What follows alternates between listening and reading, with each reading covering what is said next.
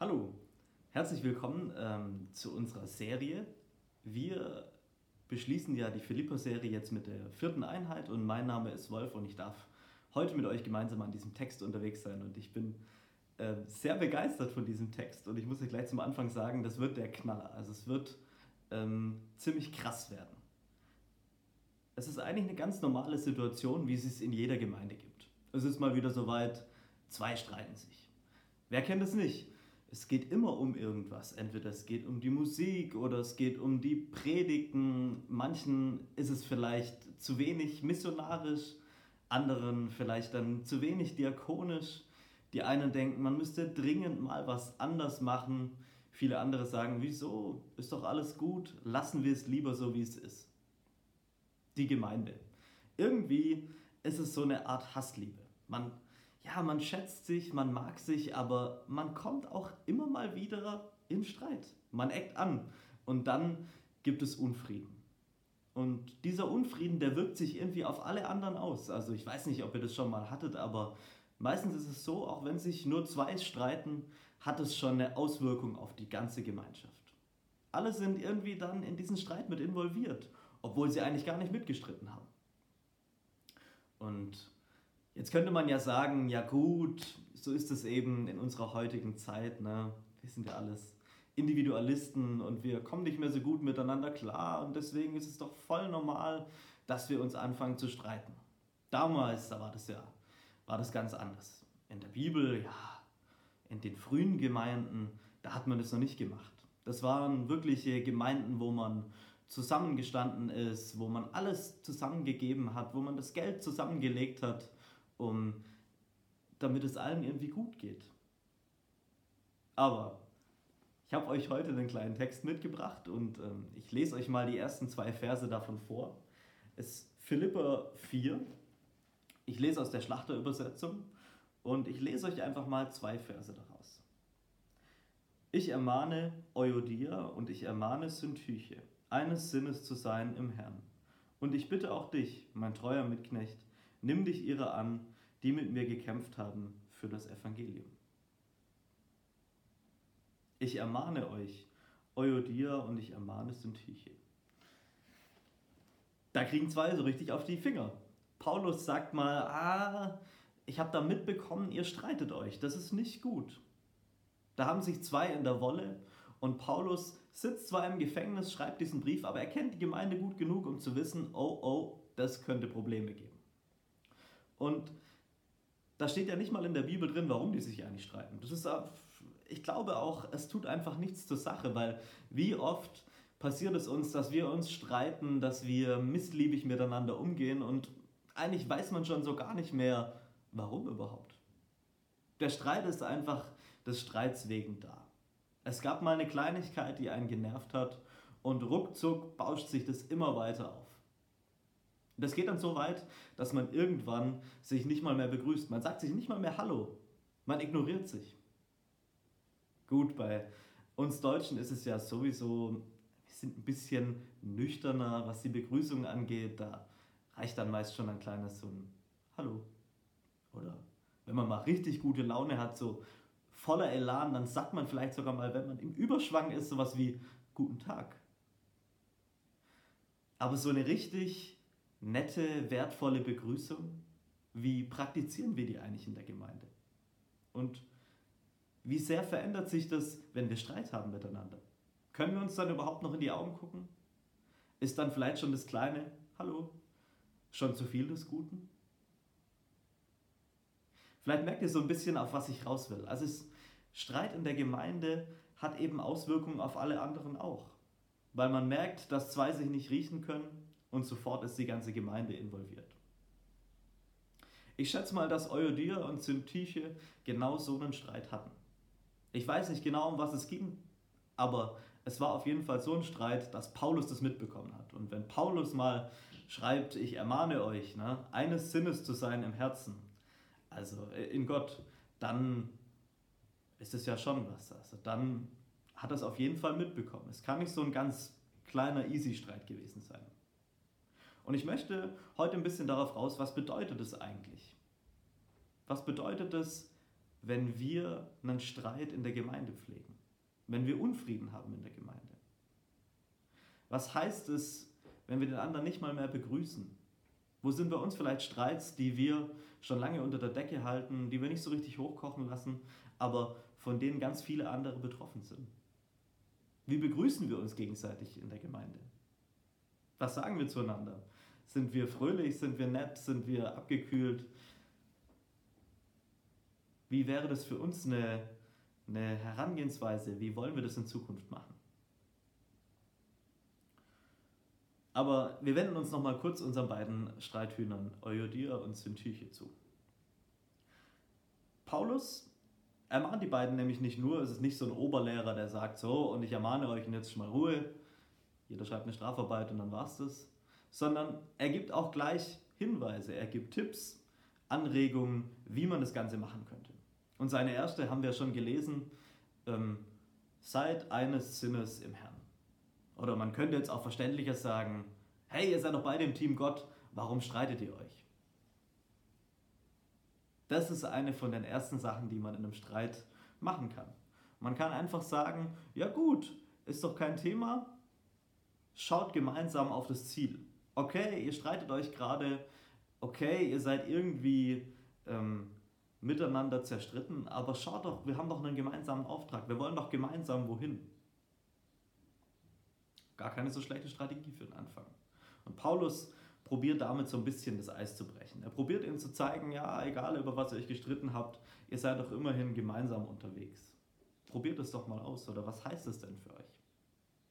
Und er hat auch noch ein paar mehr Tipps auf Lager und ich lese euch wieder aus Philippa. Es geht genau da weiter, wo wir aufgehört haben, in Vers 4. Freut euch im Herrn alle Zeit. Abermals sage ich, freut euch. Eure Güte lasst alle Menschen erfahren. Der Herr ist nahe. Sorgt euch um nichts, sondern in allem lasst durch Gebet und Flehen mit Danksagung euer Anliegen vor Gott kund werden. Bam! Ich sag euch eins, wenn ihr diesen Text könnt, wenn ihr diese paar kleinen Verschen auswendig gelernt habt, dann habt ihr so ein richtig gutes Bild davon, wie man eigentlich Christ sein sollte. Was gehört da dazu? Paulus gibt auf in ganz kleinen Mini-Abschnitt mal kurz darüber einen Abriss, wie man sich als Christ eigentlich verhalten sollte. Krass. Er ist ein wirklicher Theologe. Er bringt es genau auf den Punkt. Er ist ein richtiger Lehrer.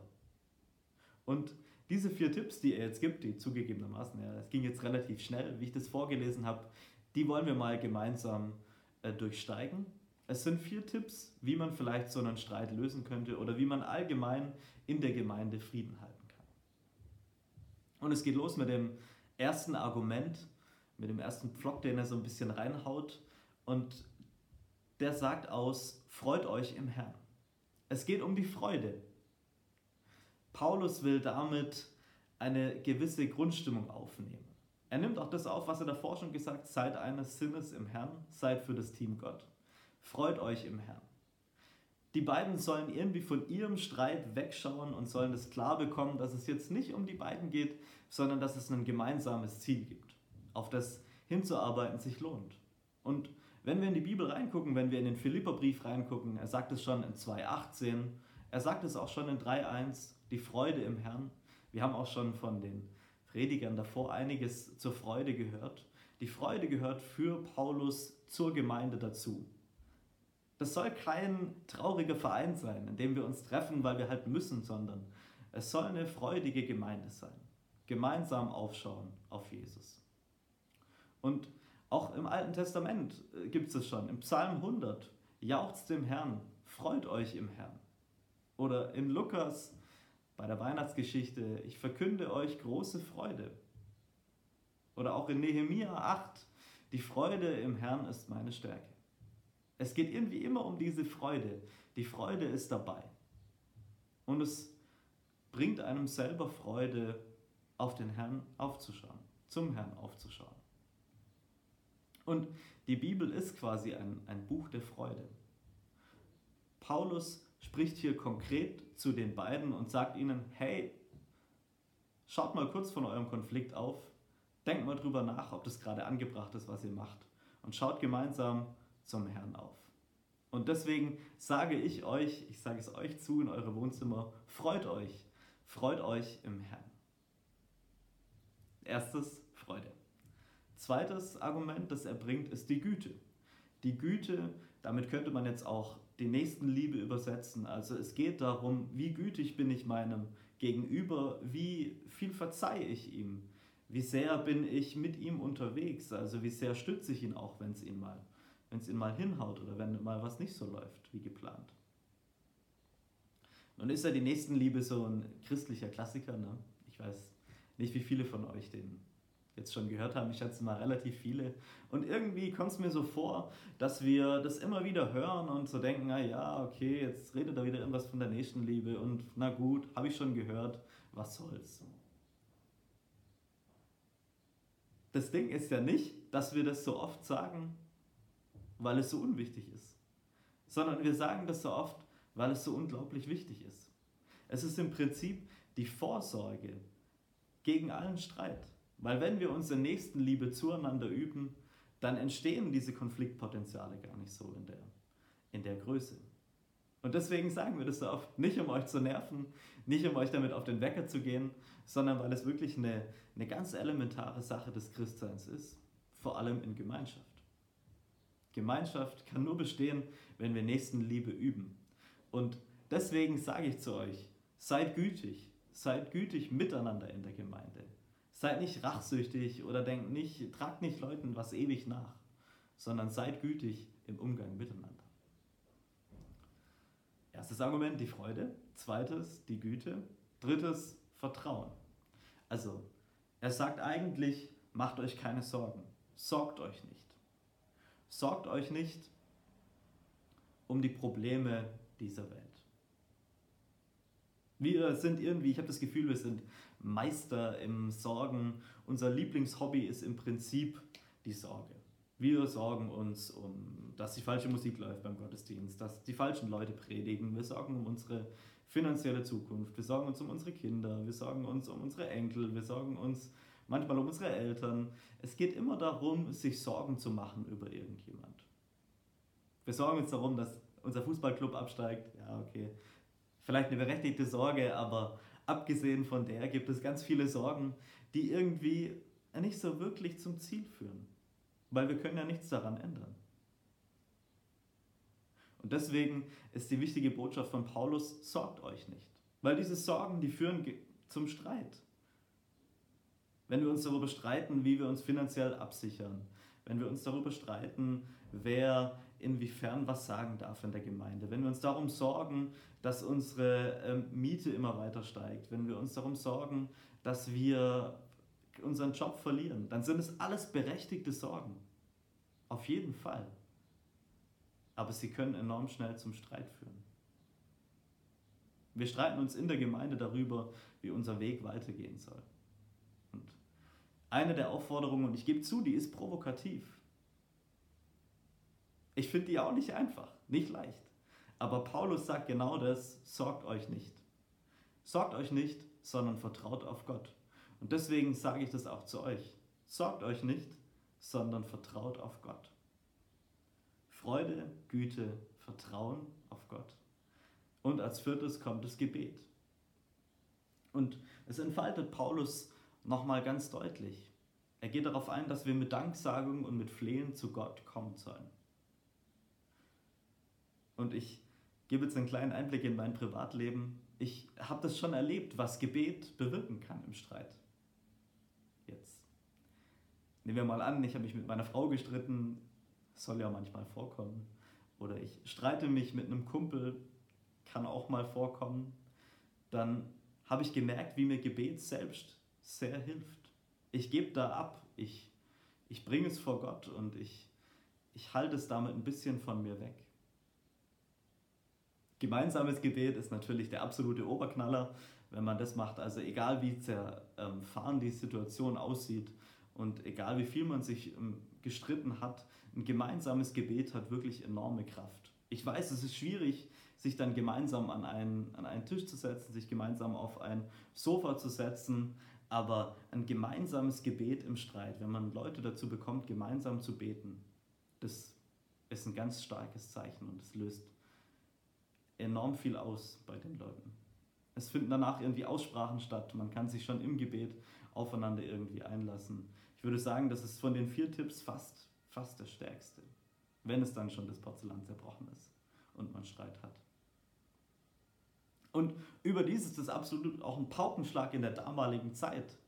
Paulus sagte, hey, ihr dürft zu Gott kommen und, ähm, und beten. Das kennen die Menschen nicht. Die Menschen waren damals nicht so drauf.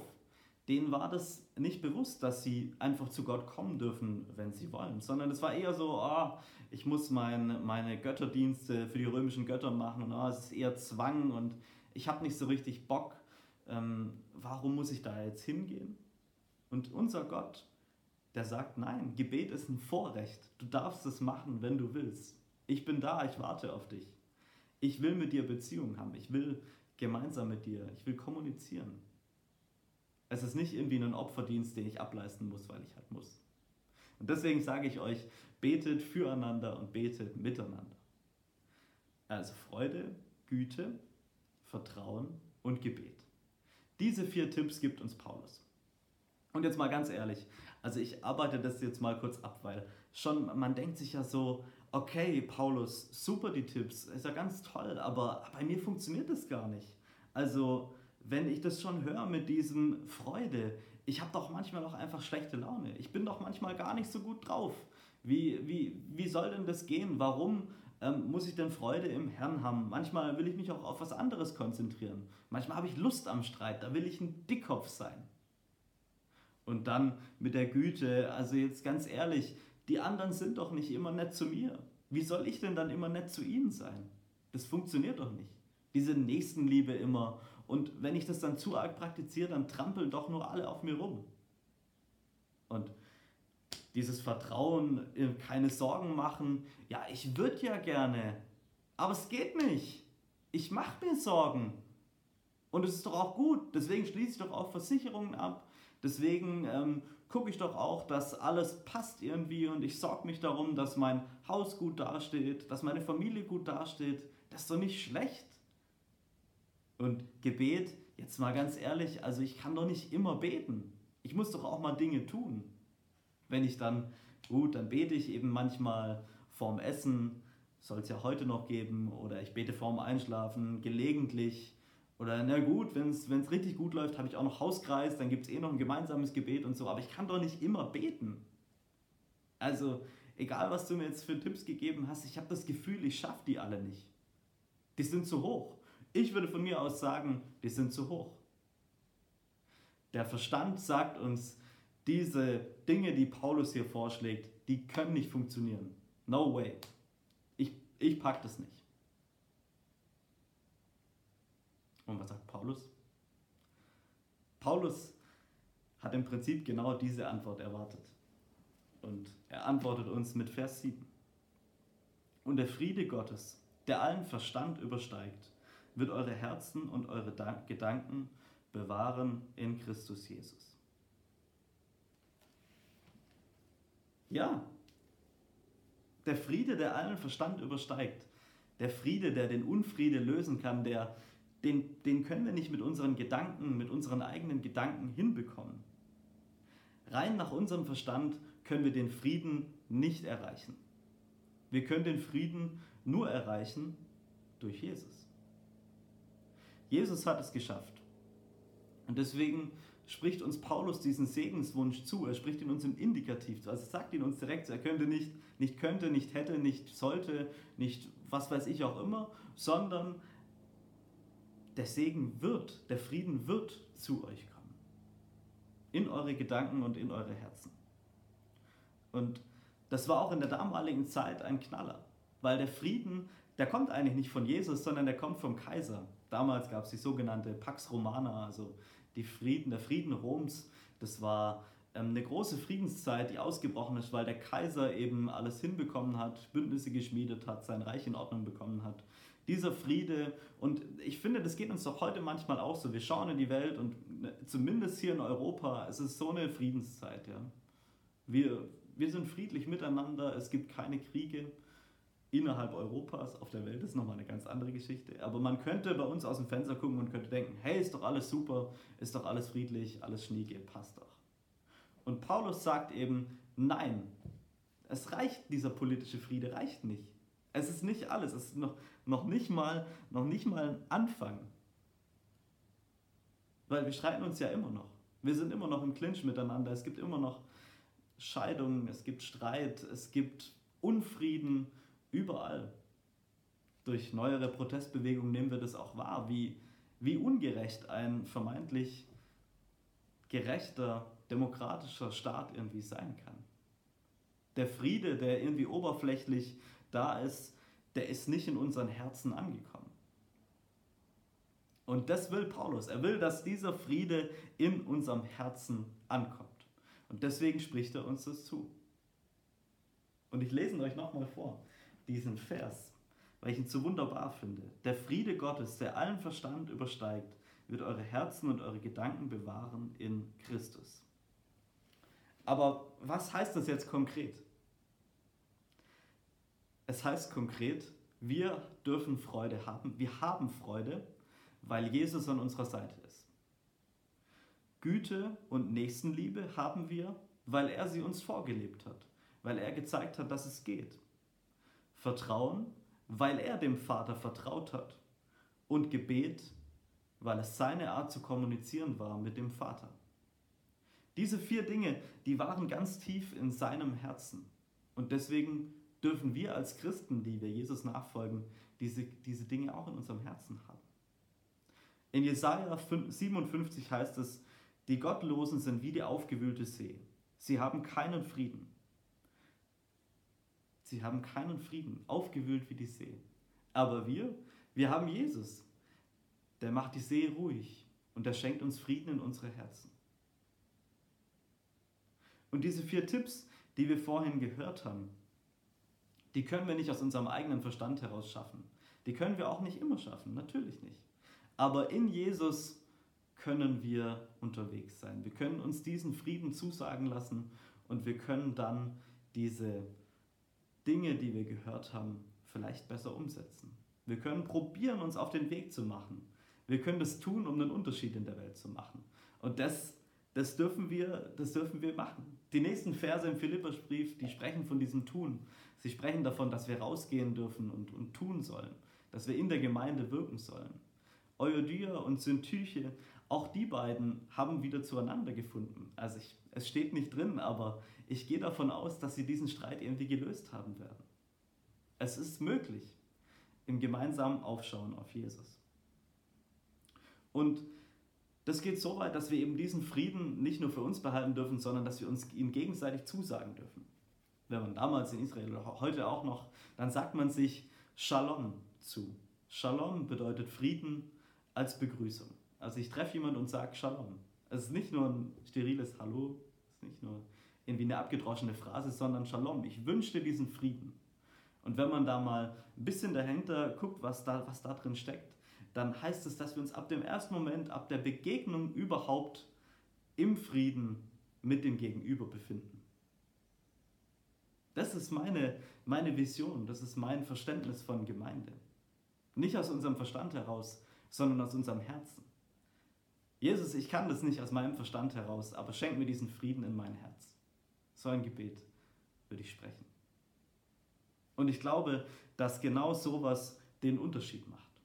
Und deswegen möchte ich euch, ich komme in die Schlusskurve, letzter Satz, möchte ich als letzten Satz diesen Segenswunsch euch zusprechen. Ich möchte ihn über euch aussprechen und ich möchte ihn euch als Gemeinde zusprechen. Der Satz von Paulus. Der Friede Gottes, der allen Verstand übersteigt, wird eure Herzen und Gedanken bewahren in Christus Jesus. Shalom und Amen.